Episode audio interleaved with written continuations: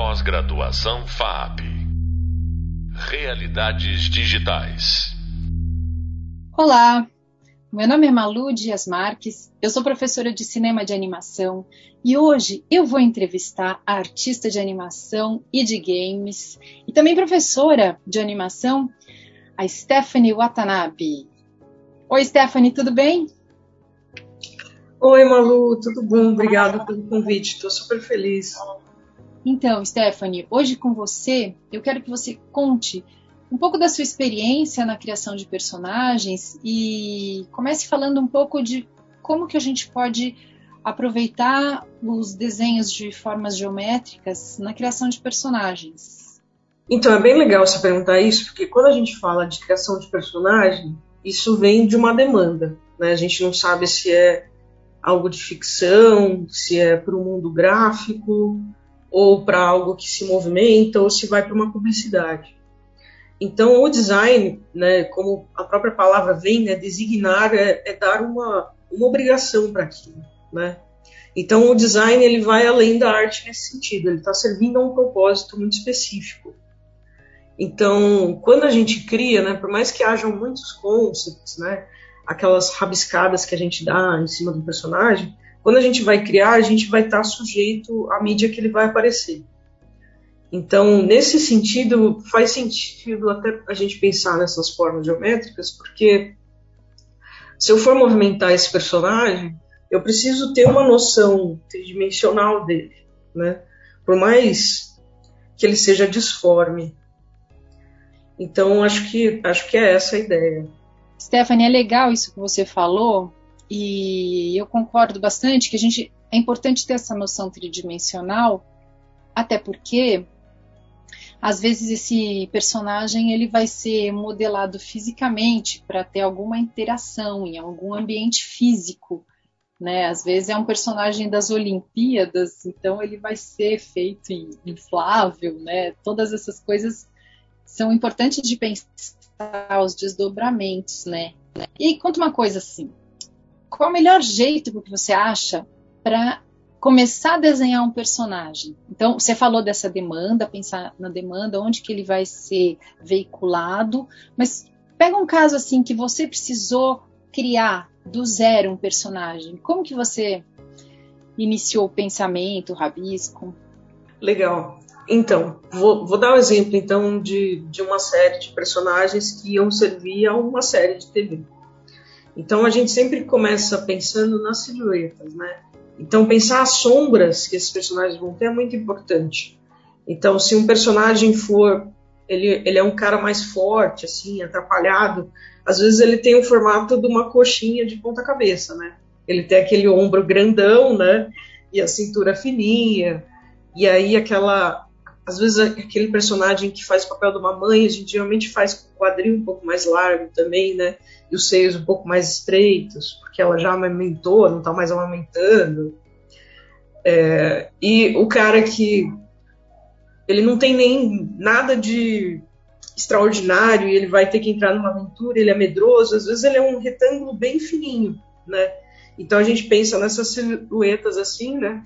E quando a gente coloca essas silhuetas uma do lado da outra, de uma maneira bem tosca mesmo, a gente já começa a pensar como é que eles estão conversando, né? A relação entre eles. Então, fazer uma régua com esses personagens que vão interagir é bem importante, né? Porque a partir dessas réguas, né, imaginárias, né, essas linhas imaginárias é que eu começo a pensar e aí adicionar roupa, cabelo, formatos, né? E aí esses shapes vão vir em todos os lugares, né? Às vezes é um rabo de cavalo que tem aquele formato de coxinha também, é, ou uma franja que é bem retangular. A cabeça pode ser um oval amassado. O óculos também é um redondo gigante, né? O olhinho é só uma pintinha. Então a gente começa a juntar essas coisas, né? Para criar uma harmonia entre essas linhas. Engraçado, porque você foi falando, eu já fui mentalmente imaginando vários personagens e tentando encontrar assim na minha memória dos desenhos eu já localizei vários desses exemplos que você deu, né? Franja retangular, o óculos grande, o formato de coxinha. E, e é muito interessante pensar em, em partir dessa silhueta e, e imediatamente depois para essa relação, né? Como que um. Se a gente tem, por exemplo, vamos lembrar do Scooby-Doo e do Salsicha, né? Que eles estão o tempo inteiro interagindo, né? Eu acho que é esse tipo de coisa que a gente precisa também pensar ao longo da criação do personagem. É, quais serão essas duplas, né? Como fica esse, essa composição na tela, né? E aí, é, depois que você bolou essas silhuetas e tal, vamos ver se eu consigo me fazer entender. Você coloca nessas silhuetas, as, você tenta ver quais figuras geométricas se encaixam nessa forma que você criou. É, seria isso, mais ou menos?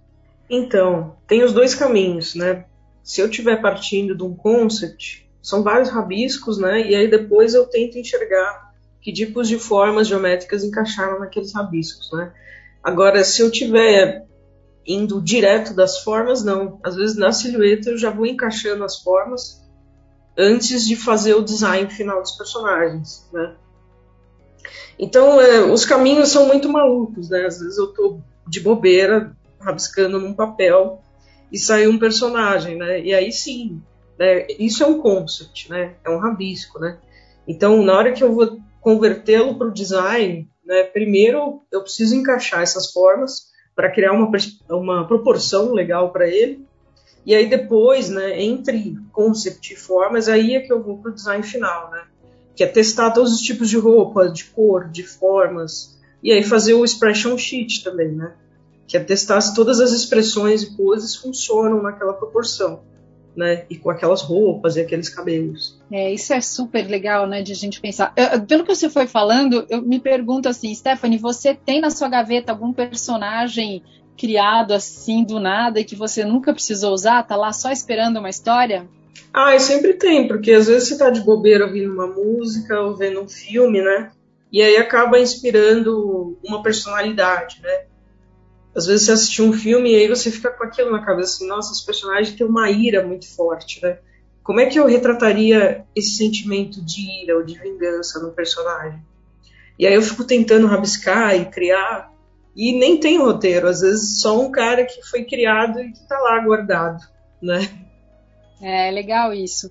Diz uma coisa, você acha que tem muitas diferenças e quais sejam entre pensar um personagem para desenho animado 2D e desenho e, e, filme de animação com computação gráfica, né, CGI e, e, e personagem para games. Fala um pouquinho assim, como que seriam diferenças para pensar esses personagens e depois desenhar? Ah, eu acho que pensando do ponto de vista do produtor, depende muito mais, acho que, do orçamento do que da própria técnica, né? Porque hoje em dia a gente consegue por exemplo, no Cuphead, Cuphead ele foi um videogame feito totalmente em animação tradicional, né? Animação 2D tradicional. Então todo o estilo do Cuphead, do design do personagem foi pensado para aquelas animações dos anos 30, né? E aí isso foi montado para o game. Na hora que eles fizeram a série para o Netflix, aí era um boneco rigado, né?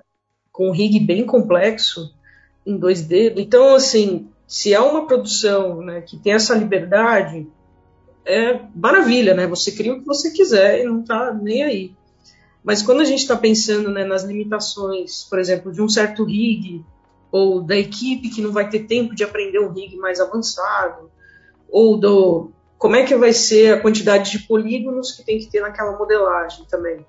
Então, se o jogo precisa ser leve, o personagem ele não pode ter muitos detalhes modeláveis também. Né? Esses detalhes eles têm que estar ou na textura ou ele vai ter que ser simplificado. Então tem, tem essas sacadas assim, né? É, outra coisa interessante é o próprio Mario Bros, né? O Mario ele foi criado em pixel art, né? E na época eram pouquíssimos pixels, não dava para enxergar a boca, por isso eles colocaram um bigode no Mario. Nossa, que legal. Eu não sabia disso não do Mario. Quer dizer, eu me lembro do joguinho naquele Game Boy que várias pessoas tinham, né? Uma caixinha que se abria, aquela tela de, de acho que era cristal líquido, não sei. Mas que bacana.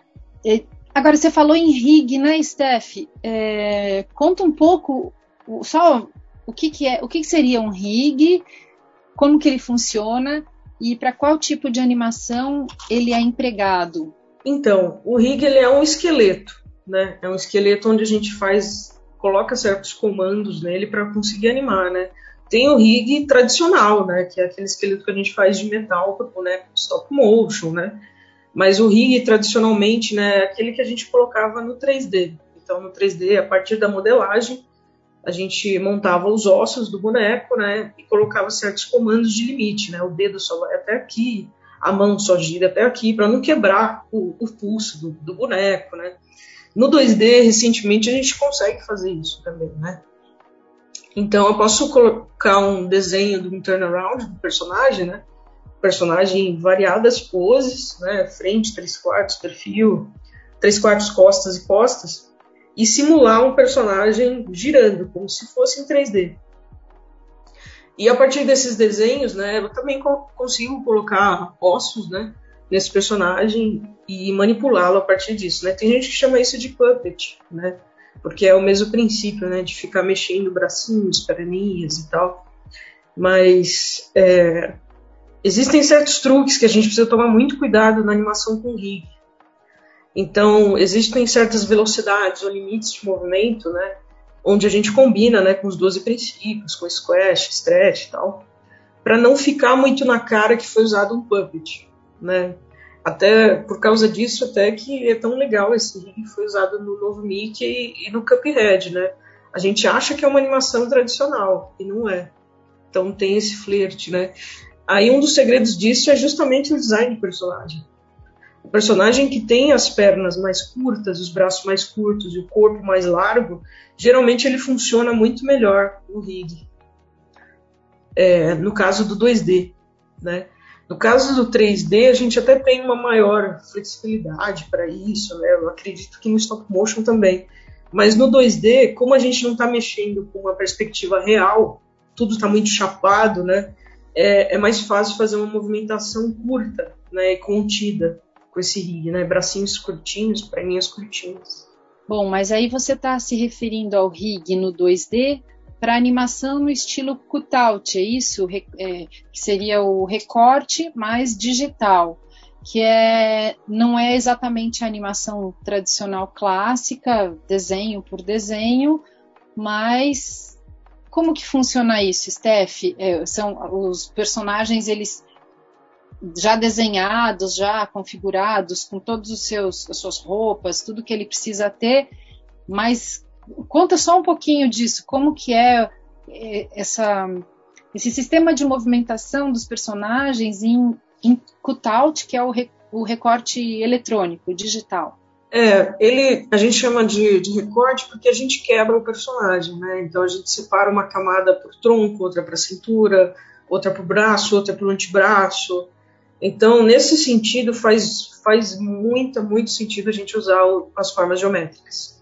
Então, quando a gente quebra o braço entre braço e antebraço, né, faz aquele corte no cotovelo, o boneco ele tem que ter um braço que é um retângulo perfeito. A gente até brinca muito disso né, nos softwares, né? Ele tem que ter, ele tem que ser um vetor de quatro pontas. Se ele tiver muitas pontas, né, esse boneco já não funciona. Então, é importante um nível de simplicidade altíssimo quando a gente está mexendo com o design né, para o 2D digital em cutout, né? que são ainda limitações né, de software e tal, mas a gente consegue misturar muita coisa. Então, por exemplo, eu posso ter um boneco que, que ele está totalmente ligado, só que em algum momento eu desativo o braço e a perna e ativo um braço e uma perna que foi animado de maneira tradicional. E aí eu só squasho o tronco e a cabeça. Então dá para mesclar muitas coisas, né? Dá para eu criar uma biblioteca tradicional também, né? Digitalizar e nos intervalos entre uma biblioteca e outra fazer uma besteira ou outra em cutout. Mas existem muitas coisas, né, que o digital nos permite hoje em dia. Aliás, é essa mistura de, de estilos dentro de uma plataforma, vamos dizer assim, que, que é a graça, o charme da animação, né? Você uh, agilizar a sua produção, fazendo uma animação mais simples, mais limitada com o cutout, mas não é o tempo inteiro aquele aspecto do movimento. Você tem quebras ali, ações mais importantes, ações mais cruciais dentro da narrativa, em que ali você escolhe colocar a, uma animação mais tradicional, né? É assim que eu imagino que seja. É, a gente tem, não importa o estilo de animação, a gente tem que respeitar de maneira sagrada a imponência da silhueta. Então, uma silhueta muito bem colocada, né, ela mostra uma intenção, não importa a técnica, né, se é 2D, se é 3D, se é tradicional. Então, o keyframe, ele é, ele é absoluto, né? O keyframe, ele é o, o deus do movimento, né? Então, às vezes eu posso até ter intervalado de uma maneira cheia de smear, né, de rastro, em três frames, uma maneira bem porca, assim. Mas se eu tô com um timing super legal e o keyframe entendível, né, isso, isso para mim é mais sagrado do que qualquer outra coisa. Por isso o design de personagem, né, a pose, né, tudo, tudo que é colocado ali naquele único desenho, né, uma imagem fala por si, às vezes, até mais do que a própria movimentação. Um estilo conta muita história, né, pra gente, imageticamente. Não, sem dúvida, né? Assim, é claro que os desenhos na animação eles precisam ser entendidos e vistos. O esperado é que eles sejam vistos em seu conjunto, né? Na, na, na sequência temporal. Mas, como você falou, o keyframe, frame chave, ele é Deus absoluto. Ele é quem tem a, a expressão daquele momento, né? E essas são todas coisas importantes de quando você assim, isso tudo nasce lá na, na concepção da personagem, né, Steph? Como, como você falou, você pensar inicialmente na questão das silhuetas, depois ir localizando a forma geométrica, até porque se você tem uma equipe, você precisa uh, que a equipe, entenda, a equipe inteira esteja na mesma página, né? Então a questão de você ter personagens eh, mais ou menos resolvidos em formas geométricas é outra facilitação para a distribuição das tarefas, né? Eu, assim que eu vejo também um pouco você facilitar a produção, né, do filme. E Stephanie, eu estou super contente com isso que você falou. Acho que você pegou ali vários pontos importantes da criação do personagem e de como que, dessas interações entre ele, o cenário, entre um personagem e outro personagem, a questão da, da silhueta, obviamente, mas da, de você encontrar as formas geométricas, isso tudo é muito interessante e, e na verdade isso é essencial, né, na, na criação do personagem, tanto para game quanto para desenho animado. Queria te agradecer demais a presença, a disposição para estar aqui com a gente hoje. Eu que agradeço. Tá com você a palavra. Quer fazer mais uma consideração, Steph? Não, eu que agradeço aqui, uma honra aqui falar disso contigo. É, eu espero que quem esteja ouvindo esteja praticando né, os expression sheets e os model sheets. E é isso, gente. Muito obrigada, então. Até o próximo podcast.